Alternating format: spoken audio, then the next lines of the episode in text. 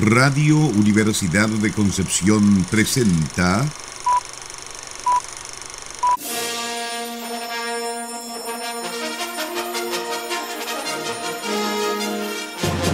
De película.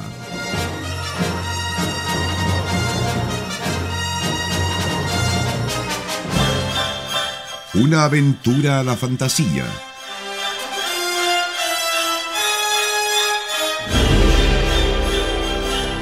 un paseo por las imágenes que guardan tu memoria.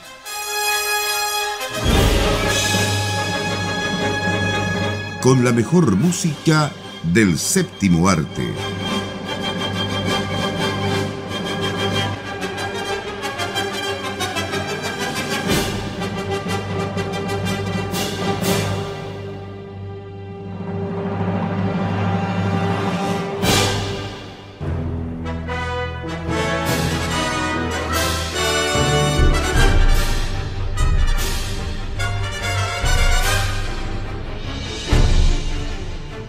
Bienvenidas y bienvenidos a otro capítulo de película acá en Radio Universidad de Concepción. Grande, gran, gran, gran programa de todos los sábados. Y también grandes mis amigos que están siempre acompañando en esta tarde de sábado a ustedes en sus casas.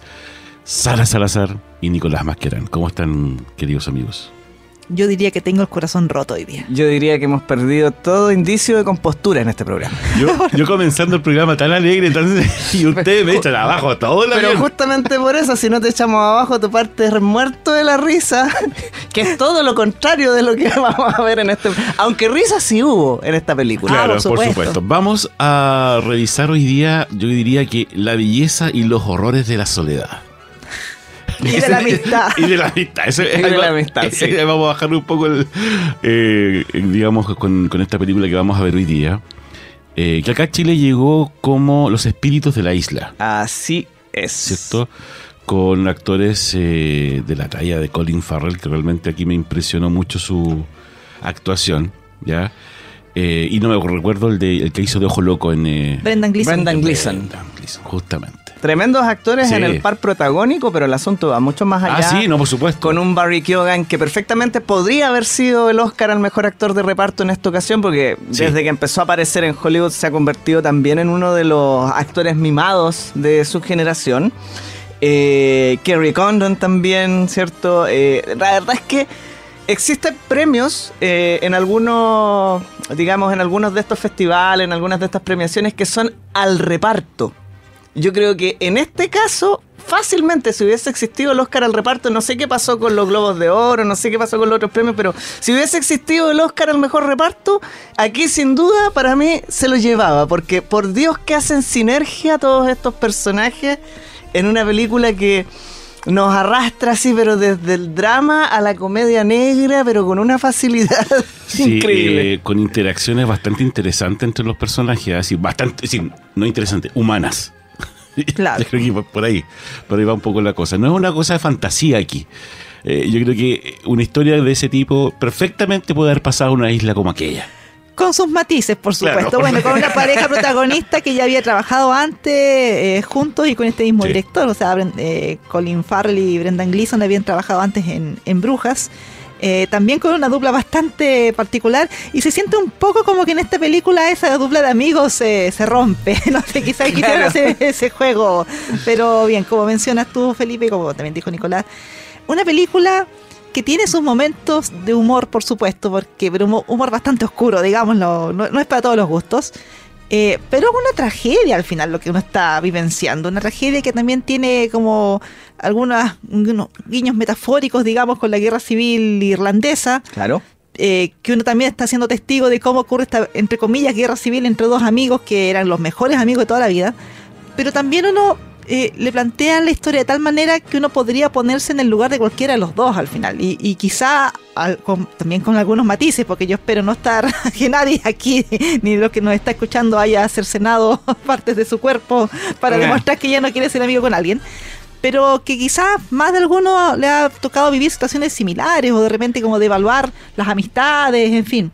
Así que creo que es una película que uno igual lo deja pensando, dentro de todo lo que uno ve que tiene como entre comillas un toque de fantasía, porque hay cosas que uno dice, ya, o sea, esto no, no ocurre. Pero, pero es un tema bastante y, crudo también, o sea. Uno se pregunta eh, cómo llegan a esos actos, hasta dónde, cómo puede llegar el ser humano a llegar a ser en los actos que aparecen en esta en esta película y obviamente yo creo que la, soledad y la percepción de abandono de, de, digamos de la vida en sí ahí te llevan a, a ese tipo de cosas Así que cuidado. Vamos a estar profundos ideas. Sí, mientras ustedes hablaban, yo quería sacarme la espinita esa y efectivamente eh, por ejemplo, en, la, en los premios del gremio de actores, esta película estuvo nominada al cast más destacado. Mejor ensamble, así. Sí, así que sí, andábamos cerca. No sé quién ganó, tendría que ser más para, para ver, pero efectivamente eso también fue, fue considerado.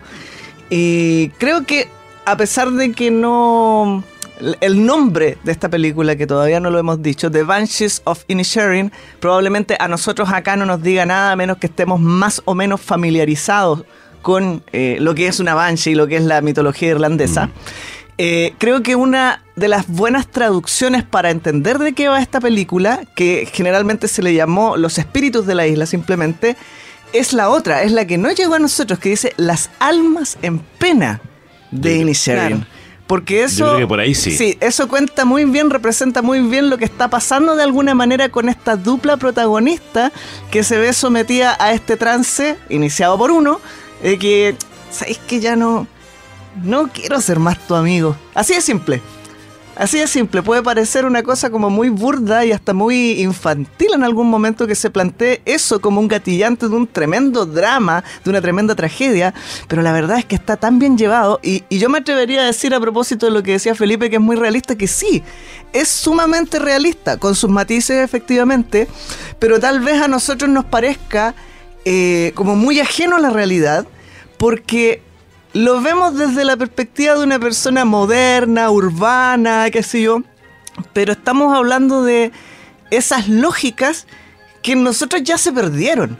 Que quizás nuestros bisabuelos allá en el campo operaban de esa manera y nosotros ya no nos acordamos. Pero aquí estamos justamente en una isla perdida, eh, eh, en Irlanda, con muy poquitos habitantes, separada del resto de las cosas y muy rural.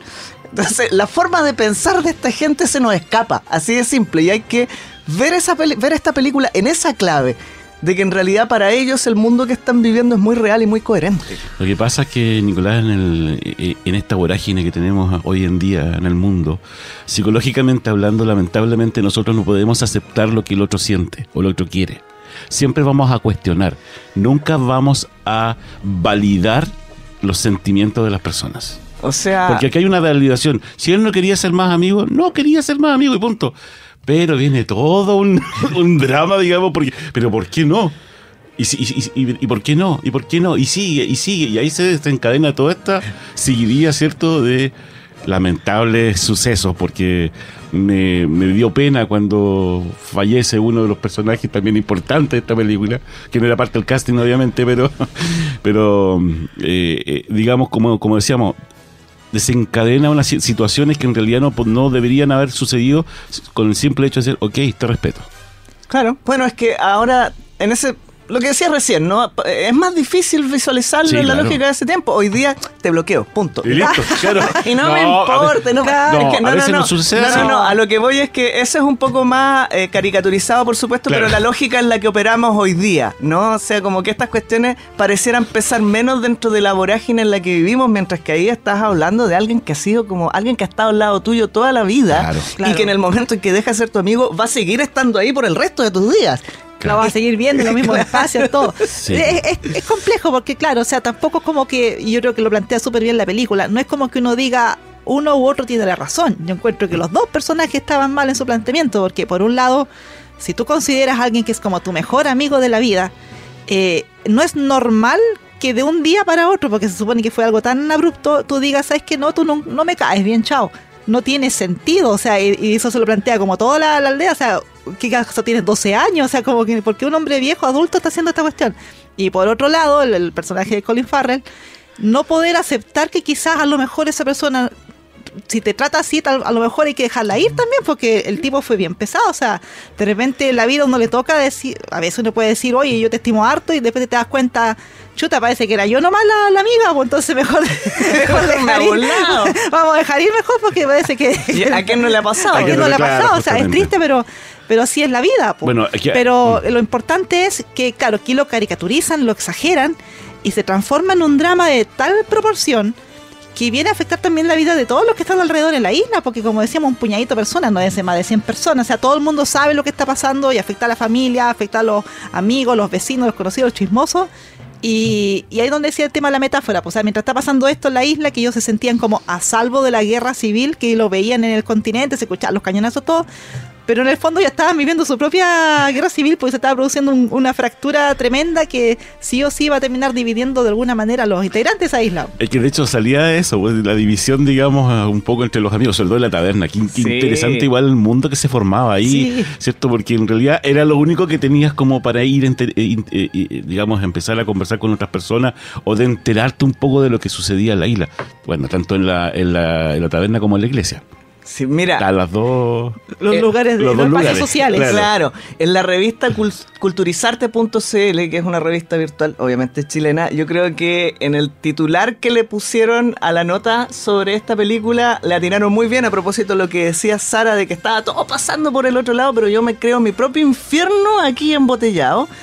Gente insignificante en un mundo insignificante puede sonar feo, pero la verdad es que sí, son, son como dos granos de arena frente a todo un universo, sabiendo incluso que está quedando la escoba por fuera, ¿cierto? Y se ensarzan en estas cosas que, que uno descubre finalmente que esa insignificancia no es tal. eso, eso es lo interesante, o sea, empieza, lo puedes empezar a ver así desde un punto, pero cuando empiezas a entrar, tal como decía Felipe, en, este juego de tratar de entenderlo desde la validación del otro y sabiendo que ninguno de los dos está orando bien, entonces aparece todo este mundo interior dentro de esa aparente insignificancia frente al mundo exterior. Claro, porque el ser humano sí o sí siempre tiene que estar afiliado a algo, no puede estar solo, es una cuestión de necesidad, es una de las tres necesidades. Y muy brevemente, antes de que vayamos a la pausa, tomando lo que decía este portal de la insignificancia, es un poco el gatillante de todo este tema. O sea, que, que uno de los personajes, el personaje Brendan decide que ya no quiere compartir con esa persona porque lo encuentra que es como, entre comillas, como que fuera vacío, aburrido, y él quiere dejar un legado. Y quiere dedicarse a componer música porque quiere que sea recordado, porque si no nadie lo va a recordar. Y el contraste de lo que le dice el, ex amigo de que en realidad, o sea, no pasa por eso. O sea, pues le dice, tu hermana nadie lo va a, recordar. Y él le dice, yo sí la voy a recordar, pues siempre la voy a recordar. O sea, que uno no necesita como dejar un legado físico, una obra maestra, una obra de arte, para en el fondo que las generaciones futuras te recuerden. O sea, siempre va a haber algún amigo, alguna familia, eso también es válido. Y algo que la otra persona como que no le da ningún valor. eso también es trascendencia. Exactamente. Sí, justamente. Sí, sobre todo cuando se equivocaba con los años de los compositores. bueno, vamos a la música. Rápidamente lo presento, después hablamos de él. Eh, en esta ocasión nos acompaña Carter Burwell. Estamos revisando el día de hoy las, Los Espíritus de la Isla, película dirigida por Martin McDonough.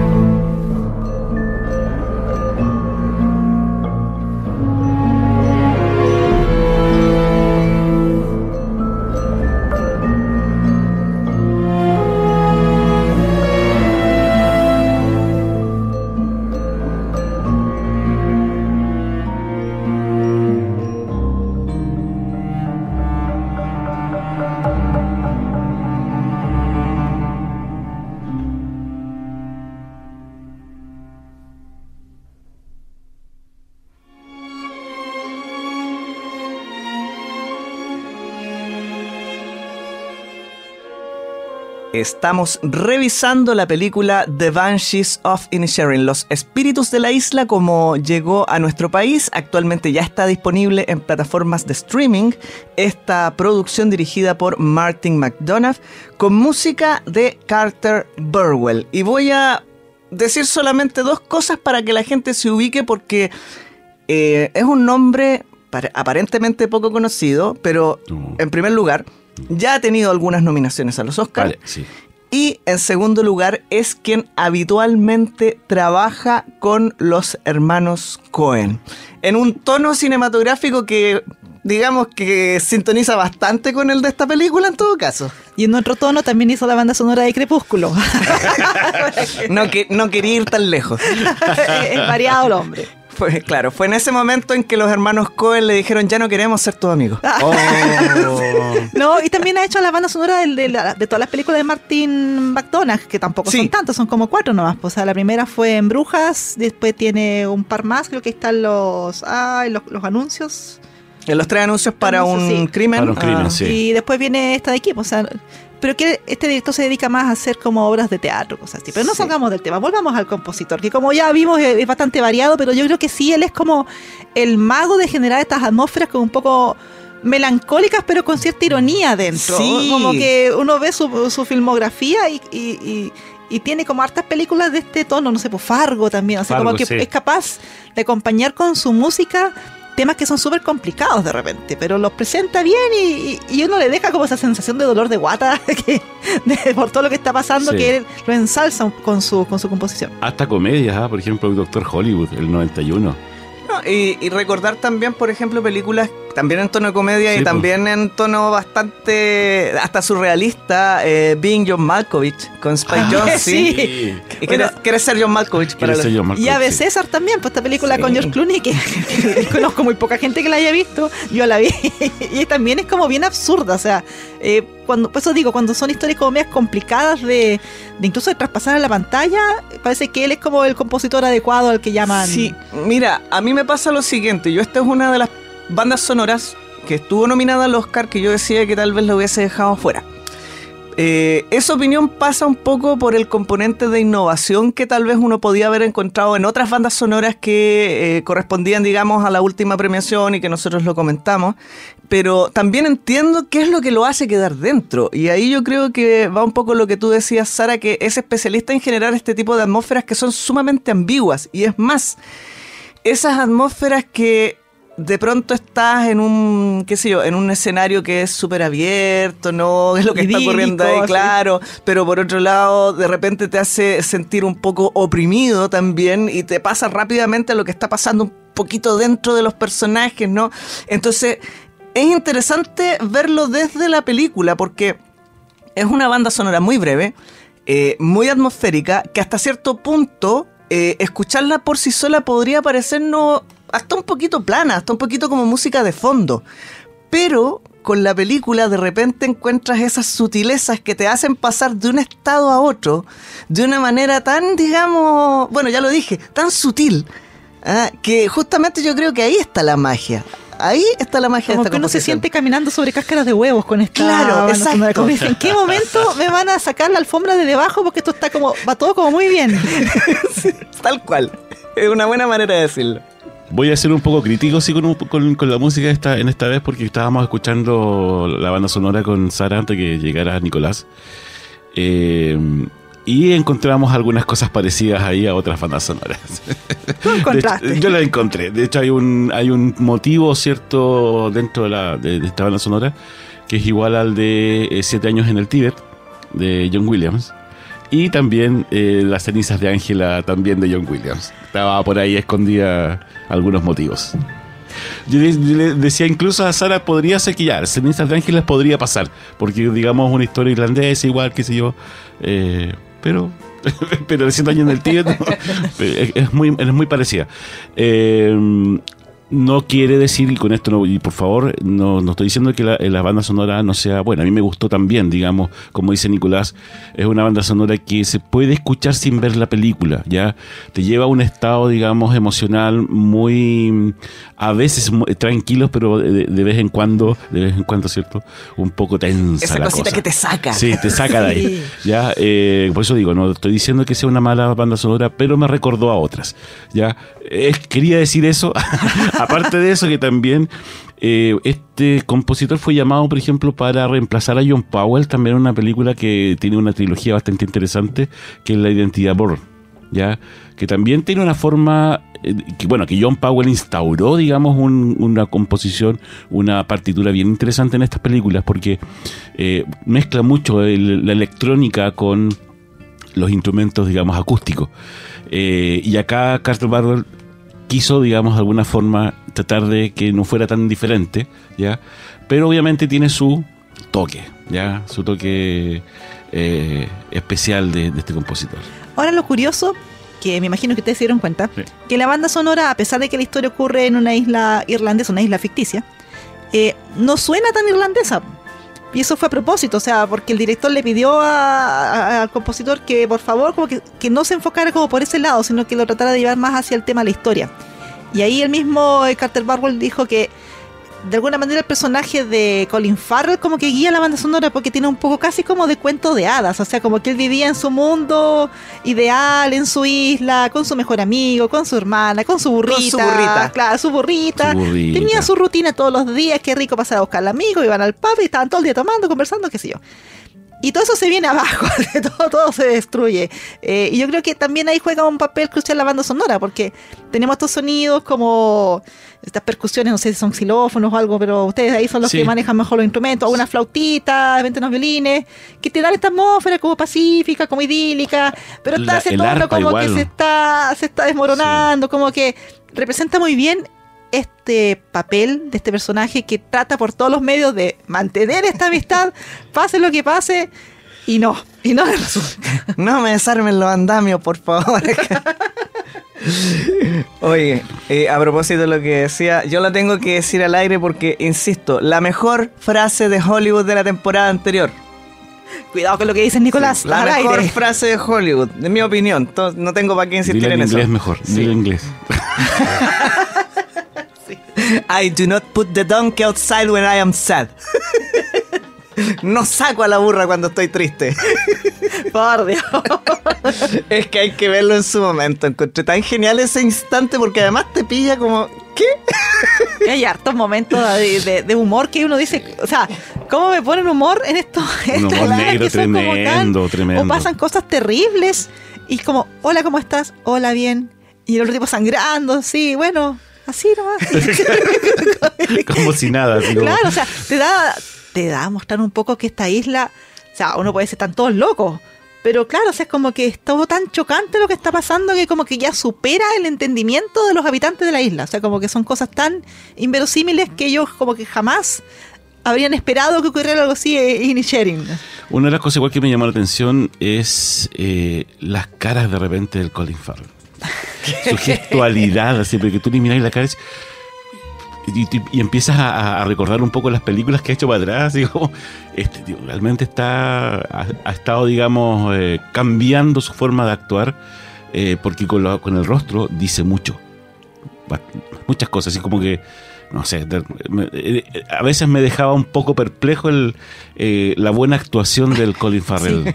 Colin Farrell, buen actor, y, debería recibir más, como destacado más. Como para preguntarse, ¿qué estáis haciendo en Animales Fantásticos? Oye, ¿sabes qué? Bueno, eso, un paréntesis muy grande, ¿ah? Yo sentí una... Yo no tengo nada en contra de Johnny Depp, pero para mí fue una gran decepción que al final hayan cambiado el actor y que no hubiese seguido Colin Farrell. Porque yo encontraba que lo estaba haciendo perfecto. O sea, si lo hubiese seguido, me dicen, él es Grindelwald, y habría dicho, oye, qué bien lo hace, nos engañó a todos. Pero no, que lo cambiaron, que está transformado y nunca más lo vimos. Yo encontré como que no, no, no, no. Bueno, por eso se me cayó la. para compensarte, volvieron a cambiarlo. por si acaso. chiste cruel, chiste cruel. bueno, vamos a la música. Estamos revisando The Banshees of Inisherin, Los Espíritus de la Isla, película del año 2022, dirigida por Martin McDonough. La música en esta ocasión la trae Carter Barwell.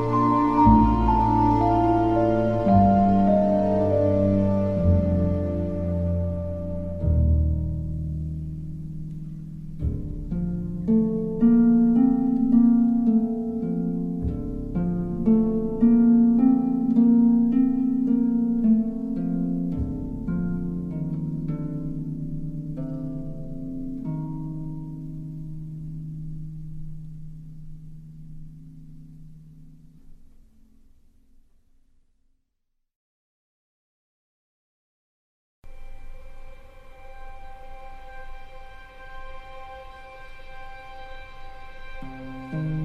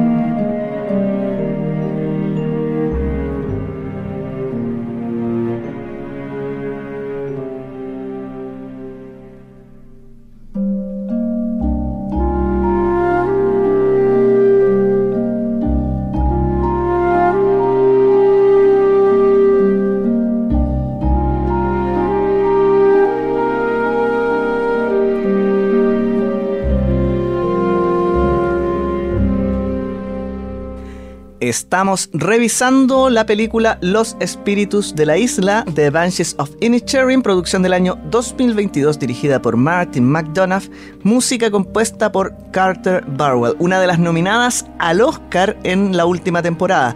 Esto es de película en Radio Universidad de Concepción, 95.1 FM, www.radiodec.cl, nuestra señal online, página web también donde puede encontrar los podcasts de este y todos nuestros programas, las novedades del equipo de prensa y recordar también que estamos en redes sociales a través de Facebook, Twitter e Instagram como Radio Deck. Nosotros, su programa de película, también en Facebook e Instagram y además en diferentes plataformas de streaming, Spotify, Apple Podcast, Podbean, además de, por supuesto, la página de Radio UDEC. Y se viene TikTok. No, mentira. No. Pero ustedes bailan. Ah, ponemos la kinky. Ah, si ponemos a la kinky vamos a hacer un éxito en TikTok. Sí, eso es verdad. Que, que, sepan que ella siempre está con nosotros en el estudio, ¿ah? calladita y tranquilita, como un espíritu de la isla. No es la misma Kinky que está en el video de redes sociales que alguna vez se comió un cable. No, ya, Kinky ha, crecido. Ha crecido, ya pasaron dos años. Ya subiremos una foto de cómo está, Kinky ahora, sí, porque salió chiquitita. Ah, sí. Bueno, oye, una película que lamentablemente de nueve premios Oscar, si no me equivoco, a los que estuvo nominada, nominada no ganó uno solo. Oh. Sí, yo debo reconocer que la fotografía me encantó. Me fascinó. Me encontré una muy bonita película, eh, eh, digamos, en la parte fotográfica.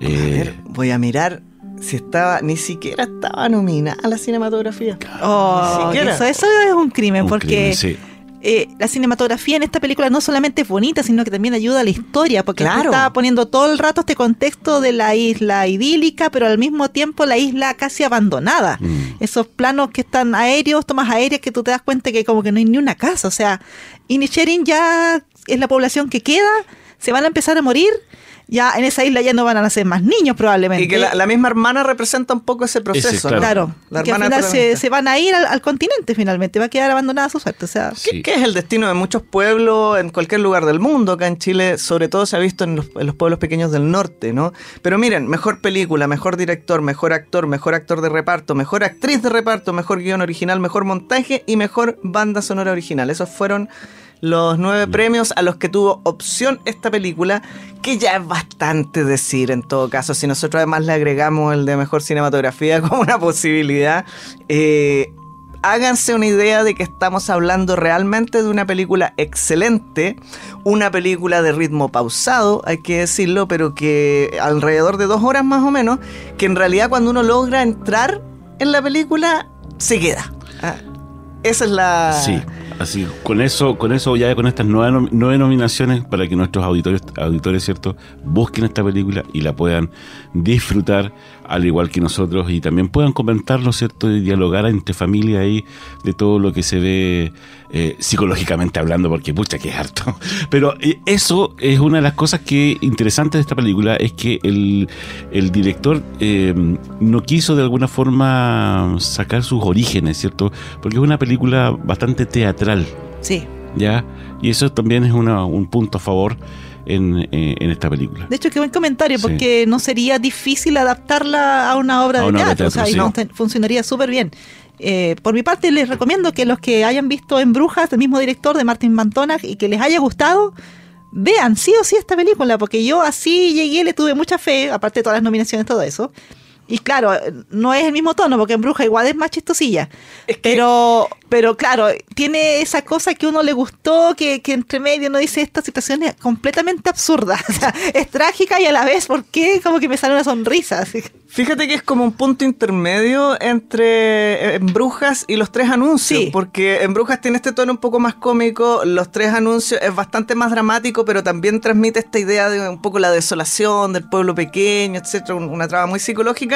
Y acá como que llega a un punto medio. Y eso también resulta interesante de ver en la carrera del director, digamos, cómo él ha convertido en el fondo este paso por el cine, más allá de todo lo que él puede hacer en las tablas, en un aprendizaje también de cómo enfrentar el cine y que en ese aprendizaje además se haya convertido ya con tan pocas películas en un referente dentro de los últimos años. Porque recordemos que Three Billboards, que era su, su segunda película, ya obtuvo todos los premios que podía obtener, digamos. Oscar a mejor película, qué sé yo. Así que no hay que perder de vista lo que pueda seguir ofreciendo McDonald's en el futuro. Bueno, vamos a seguir esperando entonces alguna, alguna otra En película. unos Y cinco seguramente, años más. claro, y seguramente vendrá también de la mano con nuestro compositor invitado, ¿cierto? Carter Borwell, aquí a de película de radio Universidad de Concepción. Así es. Nos vamos ¿Nos entonces. empezamos con- a despedir? ¿Sí? Sí, nos vamos a ir a convertir en un- unas ánimas en pena. Y yo no hablo nunca más con ustedes, está claro. Sí. Ya no quieres ser más sus amigos. Tráiganme, tráiganme un hacha, por favor. La próxima semana el programa lo haré sola. y vamos a hablar de Warcraft. Vamos a estar cada uno en un estudio diferente. Claro. Claro. Aprovechando que tenemos dos, ah, faltaría uno. Faltaría nada Y le pondré el programa de películas. que Felipe le dé algo. Claro, así como en otros lados. Que y nos se están- enoje más conmigo. Claro, que nos copiaron el nombre. Ya. Eh, Eh, sigan en sintonía de Radio Universidad de Concepción. ¿Qué sigue, Sara? Viene una selección musical, pero lo importante, lo más importante aún es que las 21 horas vuelve Nicolás. A Ah, pesar de que uno le dice vete, vuelve, insiste, igual ¿Pero que Colin qué? Farrell. ¿Por qué ya no quieren ser mis amigos? ¿Por qué ya no queremos tener tu programa, no? no, vuelve Nicolás con Crónica Nacional.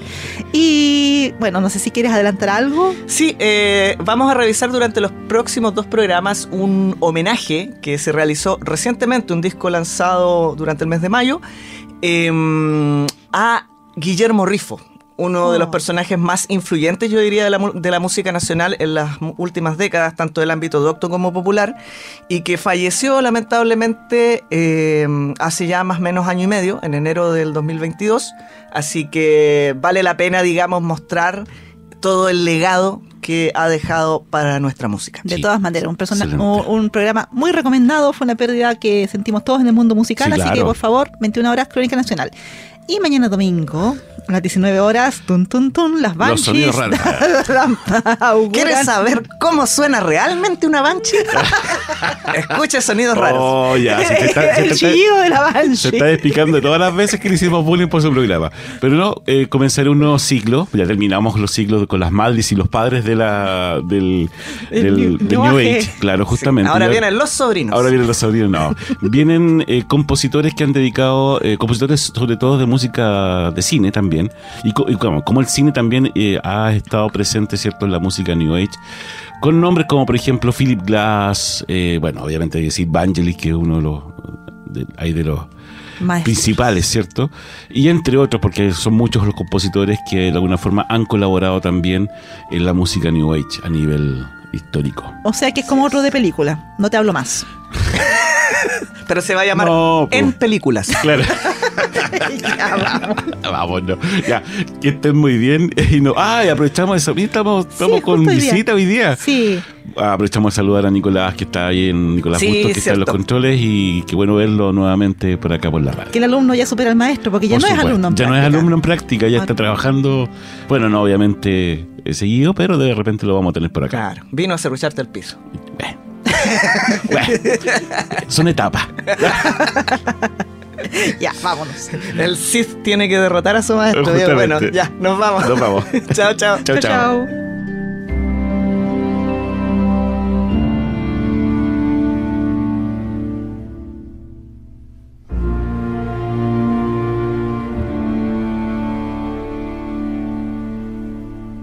Radio Universidad de Concepción presentó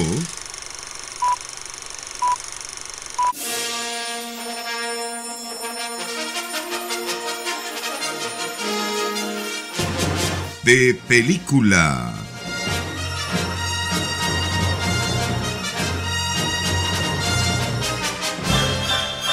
Una aventura a la fantasía.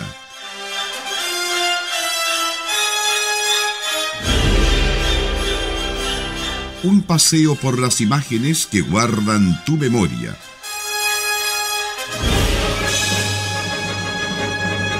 Con la mejor música del séptimo arte.